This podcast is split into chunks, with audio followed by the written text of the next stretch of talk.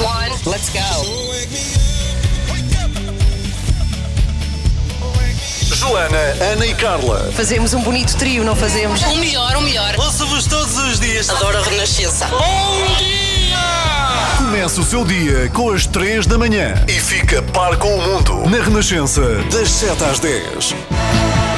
São 7 e 14 muito bom dia. Está comigo Carla Rocha nas 3 da manhã. Amanhã já temos Joana Marques e Ana Galvão uh, de volta, muito provavelmente aqui por volta das 8 e um quarto temos então o extremamente desagradável.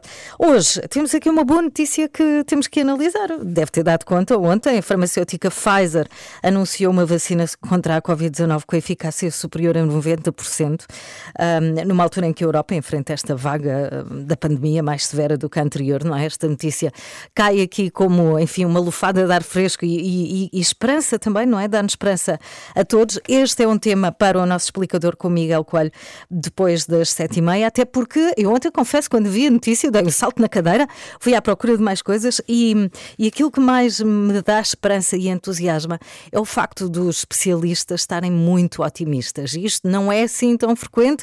Nós falamos uh, muitas vezes há notícias que saem de vacinas que estão no bom caminho, tudo bem, mas não como ontem. Não vi, não me lembro de ter visto antes de ontem este, este otimismo na comunidade científica. Lembro-me uh, John Bell, um professor de medicina da Universidade de Oxford e que é membro desta task force, deste grupo que o Reino Unido criou para tentarem chegar a uma vacina contra a Covid-19. Este especialista, John Bell, uh, numa entrevista à BBC, à Rádio 4, quando questionado sobre a possibilidade de termos a vacina, mostrou-se muito, muito entusiasmado. E disse mesmo: sou provavelmente o primeiro a dizê-lo, mas vou dizê-lo com alguma confiança e esta frase uh, marcou-me. Um, estamos uh, numa posição uh, potencialmente capaz de oferecer alguma esperança. Na primavera do ano que vem, poderemos ter parte da nossa vida de volta. Pronto, e esta frase agarrei-me a isto ontem. Não sei, de vez em quando precisamos assim de alguma coisa que nos motive a enfrentar tudo isto que estamos a passar. Bem, outro tema também, e vamos falar com ela já a seguir. Estes tempos de pandemia não são fáceis para ninguém, mas há quem tenha ficado, por exemplo, sem emprego e quem sofra a pandemia e todas as consequências de uma forma mais profunda. Não são raros os casos e é provável que conheça alguém um, de pessoas que deram uma vida de 180 graus à, à, à sua vida profissional, portanto, aquilo que estão a fazer hoje não tem nada a ver com o que faziam antes da pandemia. E um exemplo disso é uma pessoa que conhece bem, é atriz é a Sara Norte. Ela até há pouco tempo fazia novelas, conhece-a de séries de sucesso como médico de família. Uh, agora, o que é que Sara faz? A Sara trabalha numa escola, dá apoio a crianças do pré-escolar e nós vamos ligar para a Sara já a seguir para perceber como é que está a correr a experiência, como é que surgiu esta oportunidade que ela decidiu agarrar e a volta que está a dar na sua vida. Claro que a esperança de ser atriz e de continuar a ser atriz, uh, obviamente, mantém-se, mas é um exemplo de resiliência. Vamos falar com a Sara Norte, já a seguir.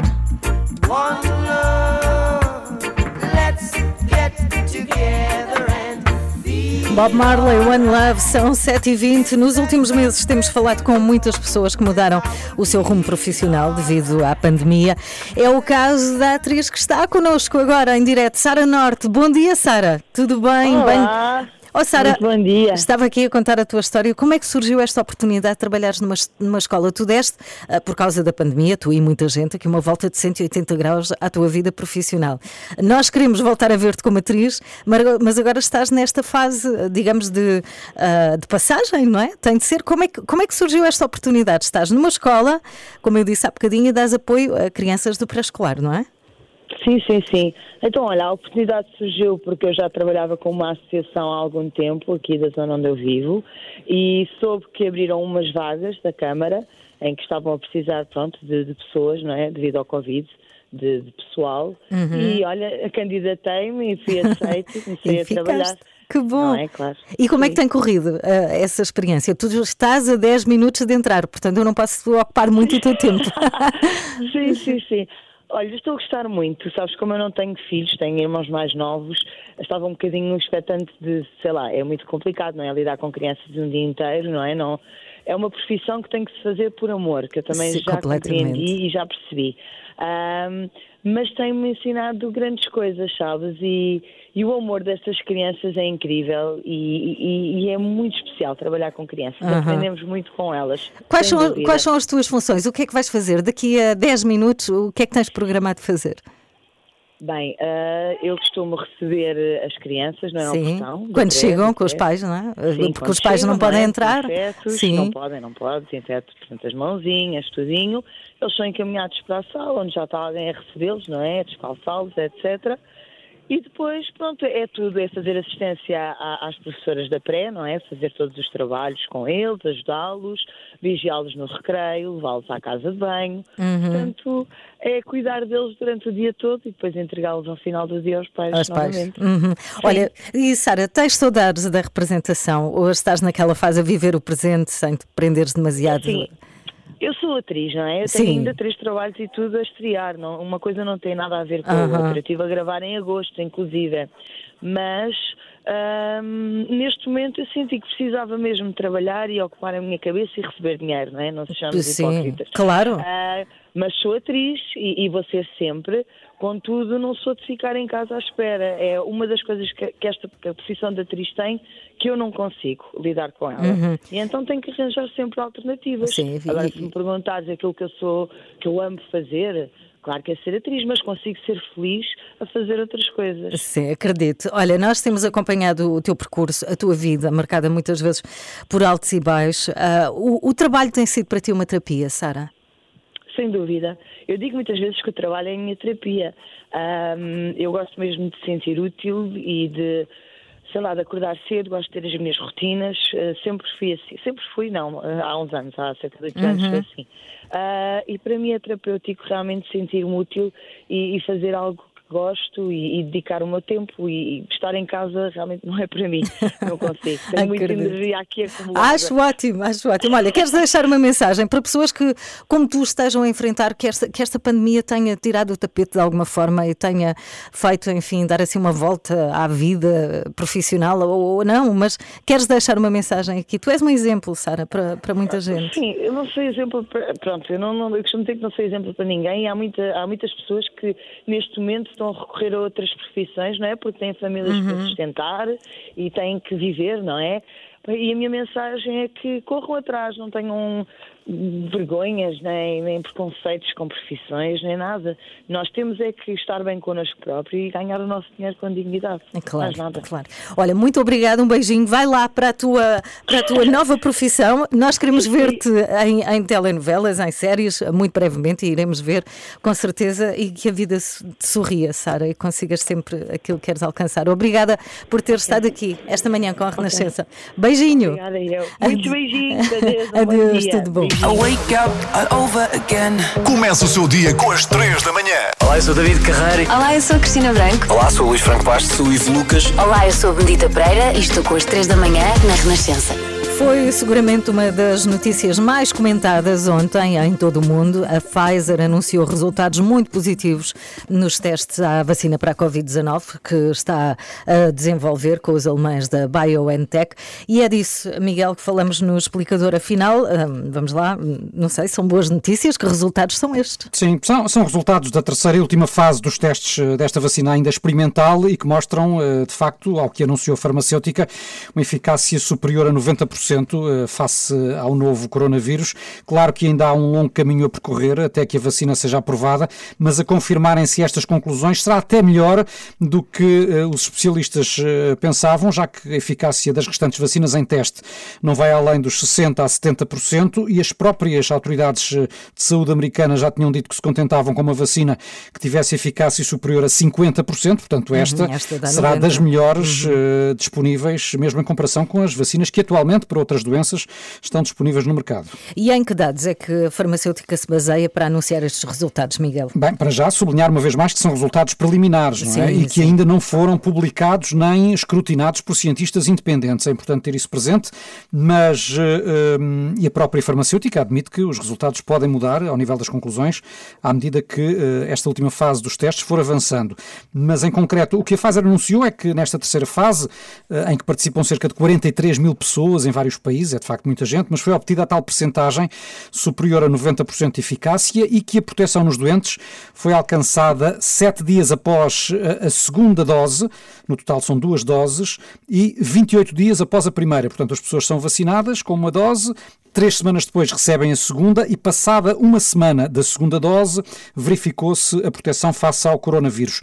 Embora sejam resultados promissores, eh, lá está, os peritos pedem prudência, tanto mais que há também quem alerte para a possibilidade deste anúncio poder ser também, eh, em certa forma, uma manobra de marketing. Sim, esperemos que não. O certo é que o valor das ações da farmacêutica norte-americana dispararam, não é? Vamos lá, algo se sabe eh, da investigação de que tipo de vacina, Miguel, é que nós estamos a falar aqui? É uma vacina um pouco diferente de outras que também estão em desenvolvimento, porque eh, em vez de usar o vírus enfraquecido ou inativado uh, para desencadear uma reação imunitária, como acontece noutras, a Pfizer e a, a, sua parceira nestes testes, a empresa alemã BioNTech, optaram por um princípio de ação uh, diferente. Usam uma parte do código genético do SARS-CoV-2 para levar o nosso organismo a produzir uma proteína que é típica do vírus e que depois é reconhecida pelo sistema imunitário como algo que é estranho e que deve ser eliminado. E, portanto, esse é o mecanismo.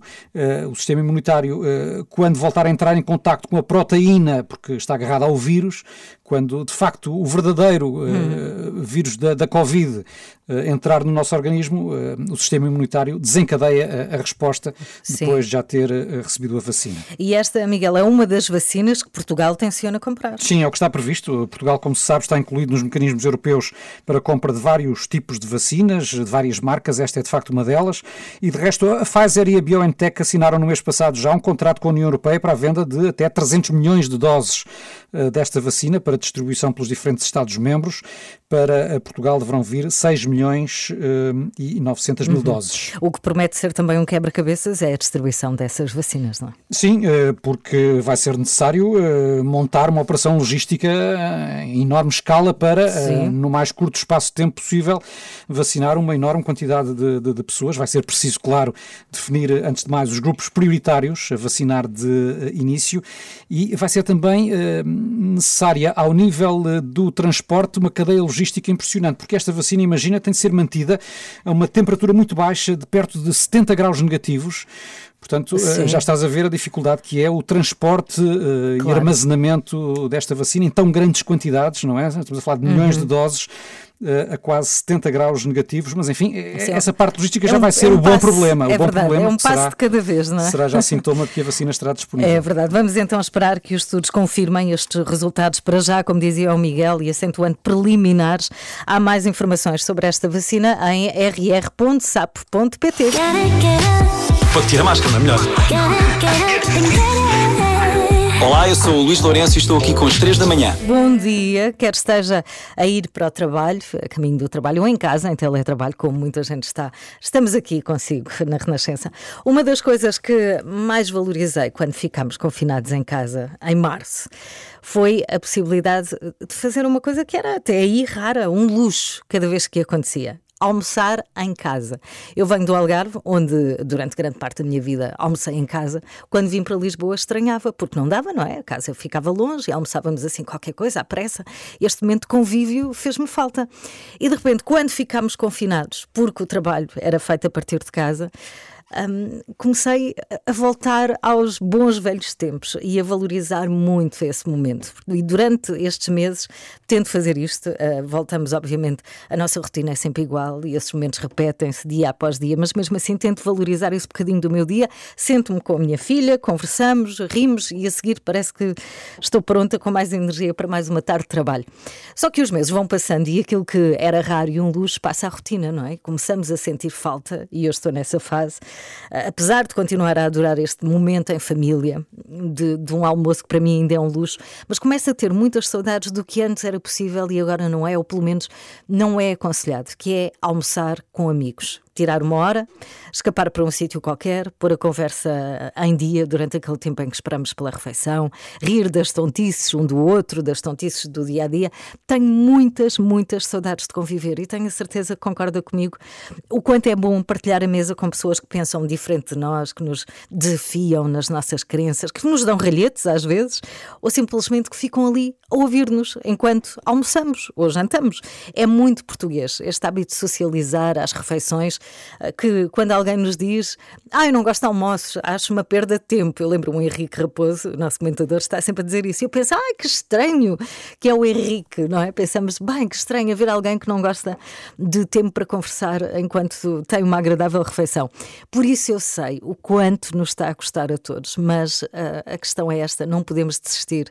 Neste momento, as estimativas apontam para que cerca de 68 a 70% dos casos ocorrem através de convívio familiar ou de convívio social. Portanto, eh, estes momentos de que eu falo e de que tantos de nós uh, têm saudades, acabam por uh, despoltar o contágio. E ontem, Graça Freitas chamou a atenção numa conferência de imprensa para este momento extremamente crítico dos convívios familiares ou sociais, que são as refeições onde há partilha de comida e bebida, não é? Portanto, é um momento de descontração, de proximidade, tiramos a máscara, não é? às tantas uh, já nem nos lembramos de tudo o que está a acontecer à nossa volta. Eu sinto muito falta destes momentos e sinto mesmo falta de mais pessoas na minha vida, porque o nosso círculo de, uh, de seres humanos com quem interagimos reduziu drasticamente devido à pandemia, não é? Mas vá lá, mais um esforço. Uh, se tiver convites e custa tanto para jantar ou almoçar, pense duas vezes se não for o seu círculo familiar mais restrito, porque de facto temos que estar todos juntos no combate a esta pandemia, com medidas, obviamente, uh, mais, mais intensas, mais severas, mas que temos que pensar positivo. Onde resultar e havemos de, de sair disto e de recuperar estes momentos tão bons que descrevi. São 8 e 14 muito bom dia, está com a Renascença. Renato Duarte hoje está num restaurante em Lisboa, vai conversar com a dona deste restaurante, é o restaurante Adega 7. A Sandra vai conversar com o Renato. Isto porquê? Porque nós sabemos que foram anunciadas novas medidas é? no âmbito do estado de emergência e o setor da restauração é sem dúvida o mais afetado com este recolher obrigatório, uh, com a questão dos fins de semana só poder uh, receber clientes entre o meio-dia e a uma. Renato, já tens assim uma, uma primeira abordagem. O que é que a proprietária do restaurante está a achar disto tudo? Eh, para já, eu ainda não estou no restaurante, vamos estar em direto a partir de lá depois das 9 da manhã, aqui nas 3 da manhã, justamente como tu disseste, para perceber como é que esta medida, uma das mais, enfim, polémicas, que tem mais dado que falar neste estado de emergência, que é a obrigatoriedade de recolher obrigatório a partir da 1 da tarde. Certamente este será um setor bastante afetado e nós vamos perceber justamente como é que uh, a proprietária deste restaurante se está a adaptar. Eu tenho ideia que já há alguns meses, desde que tudo isto começou, o restaurante já tem vindo a fazer algumas alterações na forma como um, eh, funciona, não é? Uhum, eh, Implementou sim. o takeaway e uma série de outras uh, medidas. Vamos perceber agora o que é que esta nova restrição vem uh, fazer, como é que ela vai afetar este sim. setor da restauração e este uh, restaurante em concreto, o Adega 7. Vou aproveitar também para almoçar porque estou com alguma fome. às 8h15 da manhã, não, não é? nós acordamos muito cedo. Nós acordamos muito cedo. E só vais às 9. Só vais às 9. Só vou às 9, sim. Já estou preparadíssimo para almoçar a essa hora. Mas sim, sim daqui a pouco então não perca a reportagem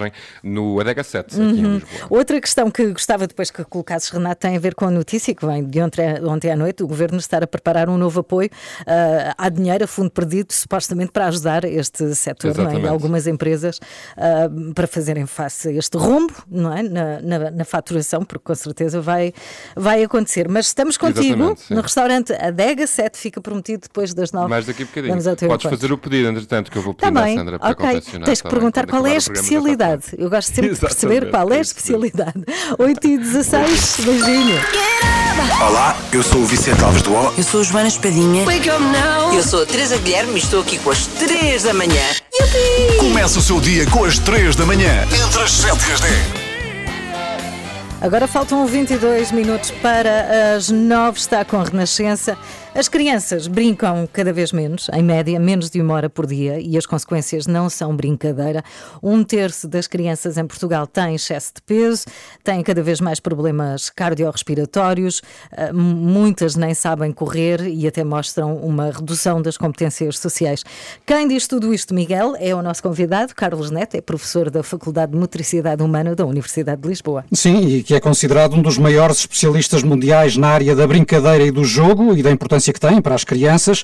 Há alguns anos pôs o país a falar destas questões ao dizer que estamos a criar crianças totós. Uma frase viral, não é? Agora que a pandemia impõe ainda mais restrições à liberdade de brincar e do convívio entre crianças, Carlos Neto defende que as crianças precisam de mais autonomia e de brincar na rua. E é com Carlos Neto que falamos agora na Renascença. Bom dia.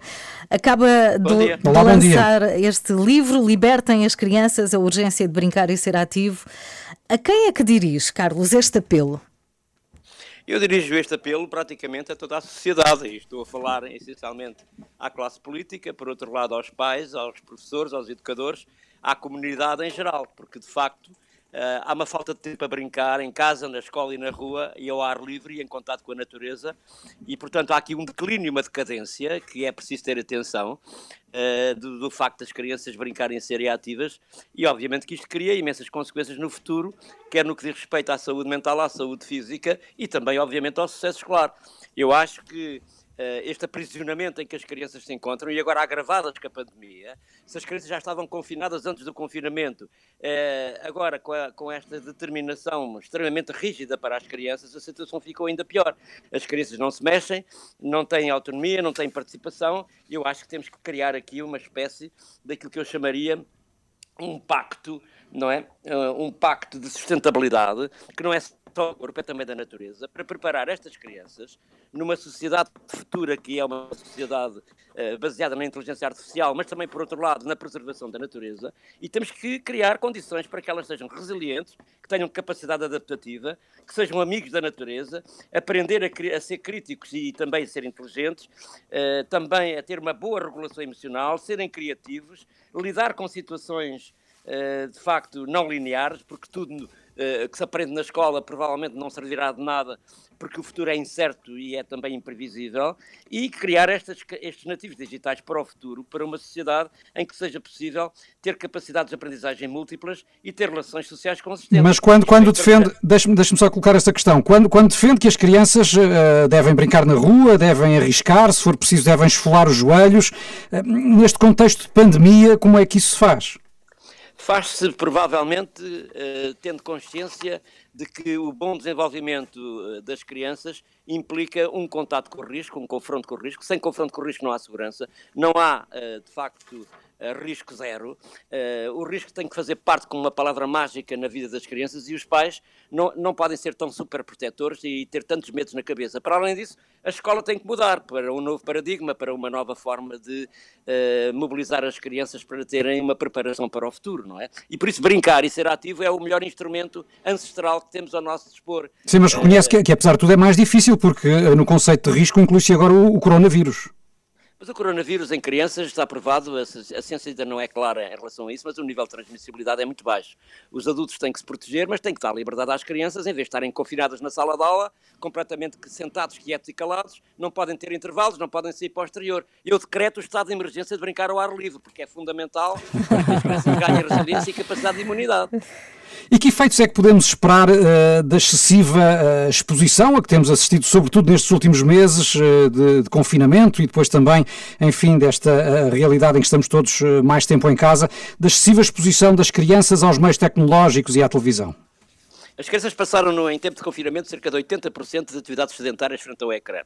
Não saíram à rua, os pais não tiveram, obviamente, oportunidades, e por isso significa que estamos a criar uma situação provavelmente muito grave no que respeita essencialmente às competências motoras, à, àquilo que eu chamo literacia motora, literacia física, uh, combater o sedentarismo. Por outro lado, um, um, um contexto demasiadamente instável, uh, cheio de ansiedade, de angústia, que é, é possível observar uh, na cara das crianças. Não podemos ter esta, esta vertente tão eh, diria, tão violenta em relação às crianças, temos que as libertar desses medos. A pandemia do medo é pior que o vírus. Uhum. E em relação às crianças, obviamente que a sua saúde mental e saúde física está em causa. Sim. É preciso que haja consciência ao nível das políticas públicas e ao nível das tomadas de decisão governamentais de que uh, este aprisionamento do corpo vai ter consequências. Não pode acontecer. Deixa-me perguntar-lhe. Andem eh, completamente aprisionados. Sim. Deixa-me perguntar-lhe uma coisa. Portugal é considerado um país seguro, não é? Como é que chegamos claro. a, a, uma situação em que as crianças são super protegidas, não é? Como, como diz, a ponto de ganharem autonomia muito mais tarde do que as crianças do Norte da Europa, por exemplo? Como é que chegamos aqui?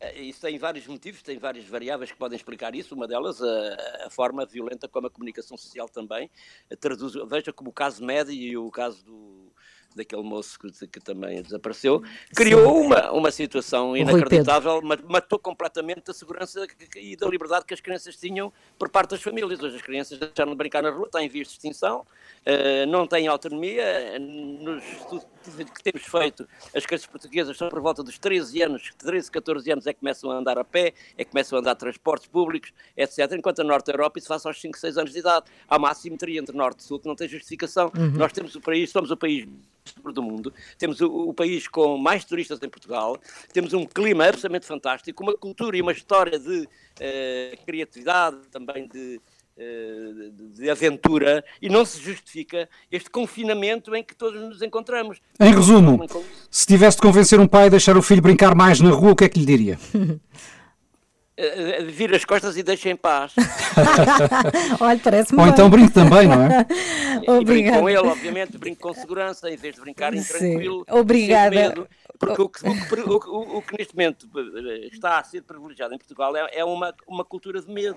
E a gente precisa de, de, preservar a natureza, preservar o ser humano e o planeta. Uhum. Nós temos que fazer aqui um pacto de sustentabilidade. Volta a sim, sim, sim. Obrigada pela sua presença aqui, o professor Carlos Neto, que lançou este livro Libertem as Crianças, a urgência de brincar e ser ativo. E desta entrevista saem frases como decreto o estado de emergência para brincar ao ar livre. Ora, isto está um, um tema sério, não é? Sim, é um tema bem sério este da brincadeira. Obrigada, professor. Até breve. Adeus, adeus, obrigada.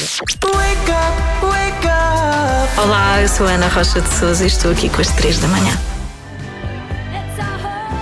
Bonnie Tyler nas 3 da manhã na Renascença. Muito bom dia. Hoje é terça-feira, é dia de Perguntei ao Vento. Já sabe que pode enviar as suas questões mais profundas ou mais mundanas do dia a dia para o Daniel Leitão e ele responde daniel.leitão.rr.pt. A questão de hoje tem tem a ver também com estes tempos que vivemos de pandemia. De pandemia. É uh, uma ouvinte que quer parar com um vício que, de certa forma, bem, todos, uns mais, outros menos, se calhar, adquirimos, que é esta esta mania de qualquer, qualquer coisa, em qualquer situação, um dia qualquer pedir comida, para vir a entregar comida em casa. Portanto, esta ouvinte é viciada em Uber Eats e quer resolver o seu problema. O Daniel Leitão vai responder. Isto, é, isto é curioso, porque eu li uma vez um artigo, creio que foi com uma arquiteta catalã no Expresso, não, não foi, não é deste ano nem do ano passado sequer, mas em que ela fazia uma investigação sobre as casas do futuro. Ela ganhou um prémio, então andava pelo mundo nessa altura, 2017, a investigar o que é que seriam as casas do futuro. E as casas do futuro, lamento informar, porque é das minhas, é, é a minha área preferida numa casa. A casa do futuro, segundo esta arquiteta, não vai ter cozinha. As cozinhas podem ser coletivas, um, num prédio várias pessoas terão acesso à mesma cozinha, mas a tendência é desaparecer. Eu fiquei preocupada. Vamos perguntar isto ao Daniel também. Nunca fui tão honesto até aqui. Mas como ele não me respondeu, perguntei ao Daniel. Oi, o Daniel tem sempre resposta na ponta da língua. Tudo bem, Daniel? Tudo bem, Carla, e contigo? Também, tudo ótimo. Boa. Hoje a pergunta para ti foi-nos enviada pela Teresa Cardoso de Lisboa, que está muito preocupada com o sobrinho. Diz ela, o meu sobrinho mais velho tem 19 anos e está completamente viciado em Uber Eats. Ai, como é que percebo. Eh, percebo o sobrinho neste caso, gasta toda a sua semanada a encomendar comida desta plataforma. O que fazer, e esta é a questão uh, da, da tia, o que fazer para parar com este vício? Olha, eu gostaria de começar por dizer que percebo a angústia da Teresa, mas de todos os vícios que o seu sobrinho poderia ter, este nem é dos mais graves. É, pois, pois não, porque há vícios graves, mais graves, tabaco, jogo, álcool. Exatamente, pois há, pois há. Carla, tu por acaso tens vícios? Não. Hum, não. Não há nada? Já tive roer as unhas. Roer as unhas, depois também eu quando Já era tive. pequeno. eu neste momento tenho como único vício desinfetar as mãos com álcool gel. Ah. De resto, estou bem, eh, mas nem sempre foi assim. Durante algum tempo fui viciado em Uber Eats, precisamente. Chegava a encomendar 14 refeições por semana. 14? Mas a, a, semana só tem sete dias. Mas cada dia tem duas refeições principais, almoço e jantar. E às vezes também encomendava lanche, ah, né, quando estava com o ratito. uh, como tal, consigo perfeitamente pôr-me na situação uh, deste jovem. Passei pelo mesmo, mas felizmente superei e estou aqui para deixar o meu testemunho de esperança. Uh, neste vício, tal como em todos os outros, o problema é começar. Deixo, aliás, o conselho a toda a gente: não caiam nisso, não experimentem, afastem-se o mais que puderem das más companhias e dos estafetas da Uber Eats. Comigo foi assim, é, foi em casa de uns amigos, parecia Sim. uma coisa inocente, era só encomendar uns frangos. O pior é que gostei daquilo e já não conseguia parar. Fiquei uh, viciado naquela facilidade, parecia telepatia, sabes? Uma pessoa pensava em sushi e o sushi aparecia em casa. É mais ou menos assim. É verdade. E quando dei por mim estava completamente agarrado e já encomendava às escondidas da família para ninguém saber. Ah. Pedi ao entregador para deixar a comida à porta do prédio e fingi que ia lá abaixo levar o lixo. Depois, se me empenhassem a entrar em casa com aquele saco de papel do Eats, eu dizia a reciclagem estava cheia, não conseguia pôr este. Entretanto, isto começou a afetar a minha vida e dei por mim a pedir dinheiro emprestado a amigos só para encomendar umas chicken wings que estavam com aquela oferta do 2 pelo preço de um. Ah, isso é grave. É verdade, muito grave. Eu espero que, que o meu exemplo possa ajudar o sobrinho da Teresa. hã? O meu truque para largar o vício foi muito simples. Comecei a fazer dieta. Ah. Ainda não se nota, bem sei, mas já comecei. e para quem faz dieta, o Eats é muito triste, porque são só fotografias de hambúrgueres a escorrer queijo e sobremesas cheias de chantilly. Aquilo perdeu o encanto quando comecei a escrever no campo da pesquisa a palavra sopas. Hum. Além de que encomendar sopa nunca corre bem. Por exemplo, se pedis um caldo verde, o caldo vai-se todo pelo caminho, só chega à parte do verde. E uma rodelita de chouriço se tiver sorte. né? A minha pulsão pelo Uber Eats terminou no dia em que percebi que a única coisa de lá que podia encomendar era uma salada de vitaminas. Não, não é mau. Quer dizer, mas é muito desconsolante, não é? No entanto, queria fazer aqui uma ressalva. O sobrinho da Teresa ainda é novo, pode não ser um caso de vício, mas sim de amor. De amor? Sim, pode simplesmente ter-se apaixonado por uma estafeta e agora encomendar comida compulsivamente na esperança que seja ela a tocar-lhe de novo à porta. Ah, ok. Quem é que nunca passou por isto, hein? Eu ainda hoje tenho em casa 137 litros de creme hidratante com cheiro a coco que comprei quando andava embeiçado pela Márcia, que trabalhava na Boticária do Colombo. Eu acho que és, és mesmo só tu, Daniel. Mas, Ah. mas será que esta questão não é mais simples? O sobrinho da Teresa não pode estar simplesmente a encomendar porque tem fome ou quer, quer comer? Pode, cara, é era a minha outra hipótese para justificar este comportamento. Ainda assim, pode haver duas situações que desencandeiam esta necessidade. A primeira é estarmos perante um jovem muito precavido que já previu o novo confinamento geral e está a encomendar não só comida, como pacotes de 24 rolos de papel higiênico. A segunda é uma situação mais delicada que até pode trazer problemas no seio da família. Receio que a mãe deste jovem, ou o pai, possam simplesmente ser péssimos cozinheiros. Caso tal se venha a confirmar, a Teresa pode aproveitar o Natal para oferecer ao sobrinho umas aulas de culinária. Assim, investe na sua formação pessoal e amorosa. Foi o que eu fiz. Quem sabe se a Márcia do Boticário não me aparece à frente um dia e a seduz pelo estômago, não é? Pela boca morre o peixe, sempre ouvi dizer. Ah, pois. Por falar nisso, há aqui no Uber Eats uma coisa que é o prego da peixaria. Vou encomendar. Que também queres? Eu adoro, mas não, não, são 9h24. Ah. Não, não vais comer um hambúrguer, mesmo de peixe, a esta hora da manhã. Por Tá favor. bem, mas e, a, é e a peixe? tua dieta? Mas é peixe, Carla. Peixe não puxa carroça, portanto não engorda de certeza. Quer dizer, a hora é muito, é muito psicológica, Ai, sabes? Daniel, 9h24, homem, hambúrgueres.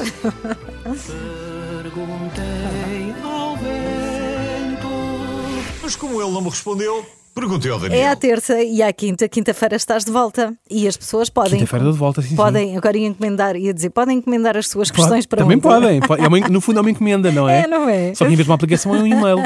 E podem encomendar para Daniel.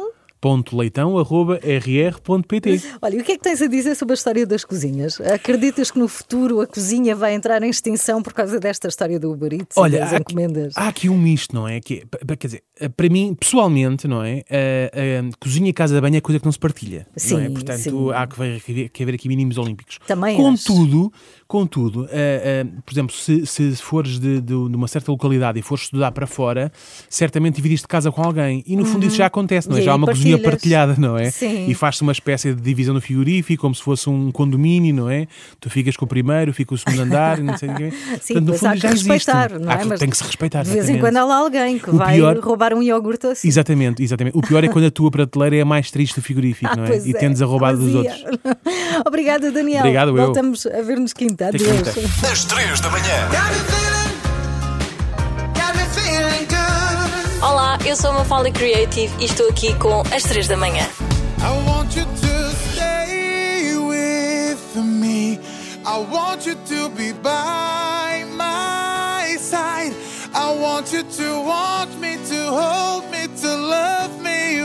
Este é Noble na. Renascença, 20 minutos para as 10. Vamos ao encontro do Renato Arte. O Renato hoje está num restaurante em Lisboa, não para almoçar, mas ele, ele quer, ele quer, ele vai insistir nisso, de certeza. Eu ia-te perguntar o que, é que tu querias que eu levasse. Olha, temos aqui o Serrano, que é pão brioche com hambúrguer 100% de bovino, agrião, queijo da serra, presunto, Soa cebola muito caramelizada. Bem. Mas daqui a mais temos... 4 horas, talvez. Olha, está aqui um que é o compadre, que é a mesma coisa, mas depois tem tomate às rodelas, ovos mexidos com franheira e salsa picada. E a fome com que eu estou, que ainda não tomei pequeno almoço. E há o hambúrguer Adega 7, que dá nome, inclusivamente, aqui ao restaurante. restaurante. Eu diria que é a especialidade, não é, Sandra? Sim, sim, é uma das especialidades. Sandra Perleiro, não apresentei muito. Perlouro, peço desculpa.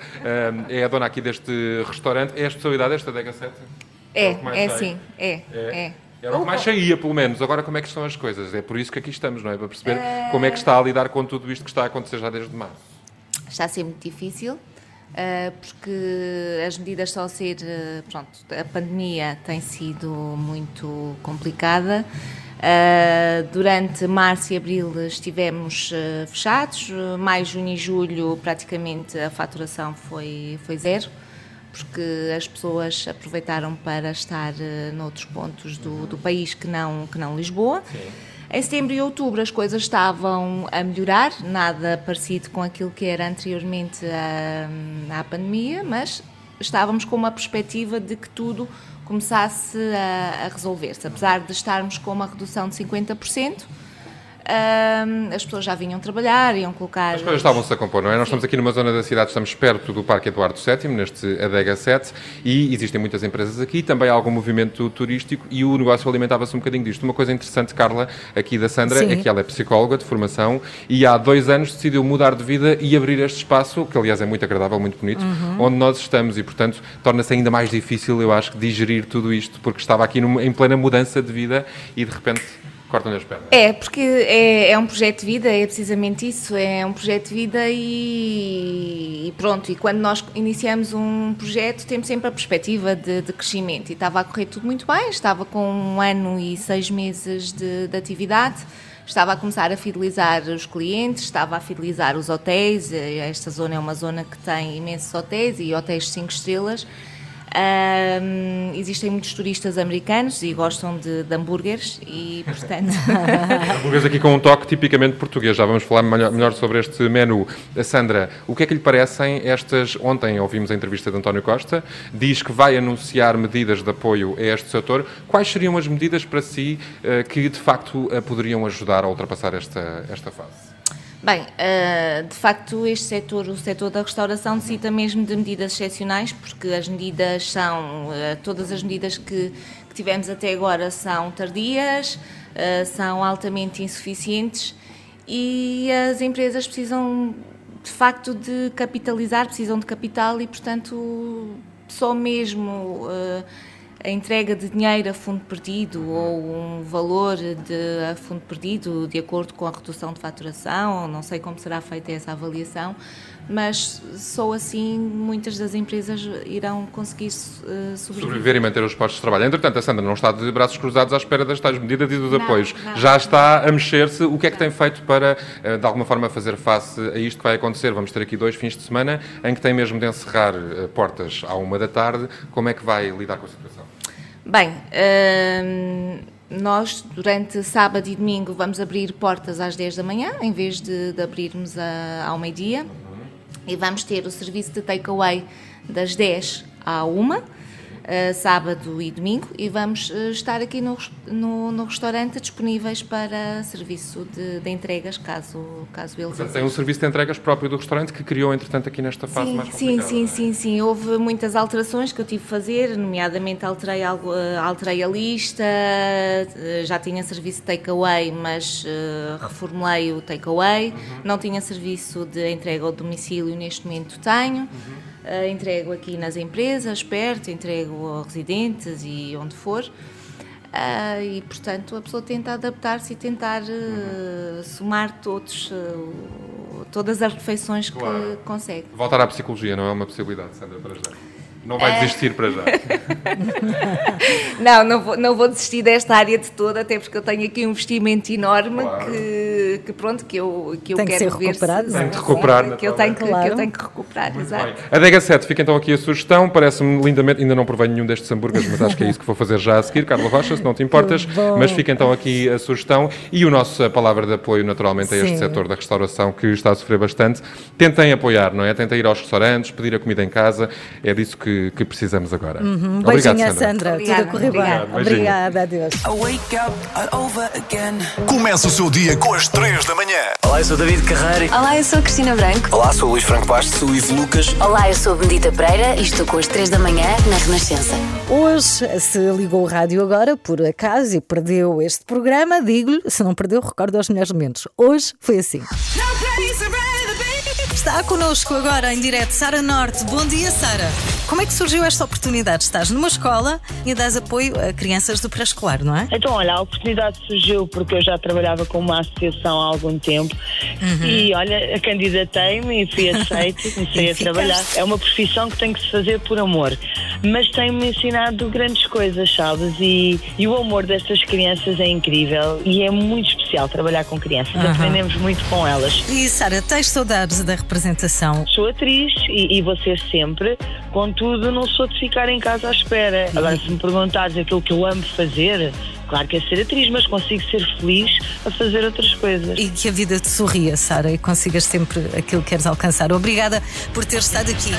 E é com Carlos Neto que falamos agora na Renascença. Bom dia. Acaba bom de, dia. de Olá, lançar este livro, Libertem as Crianças, a urgência de brincar e ser ativo. A quem é que dirige, Carlos, este apelo? Aos pais, aos professores, aos educadores, à comunidade em geral, porque de facto há uma falta de tempo a brincar em casa, na escola e na rua e ao ar livre e em contato com a natureza, eu decreto o estado de emergência de brincar ao ar livre, porque é fundamental para que as crianças ganhem resiliência e capacidade de imunidade. Se tivesse de convencer um pai a deixar o filho brincar mais na rua, o que é que lhe diria? Vira as costas e deixa em paz.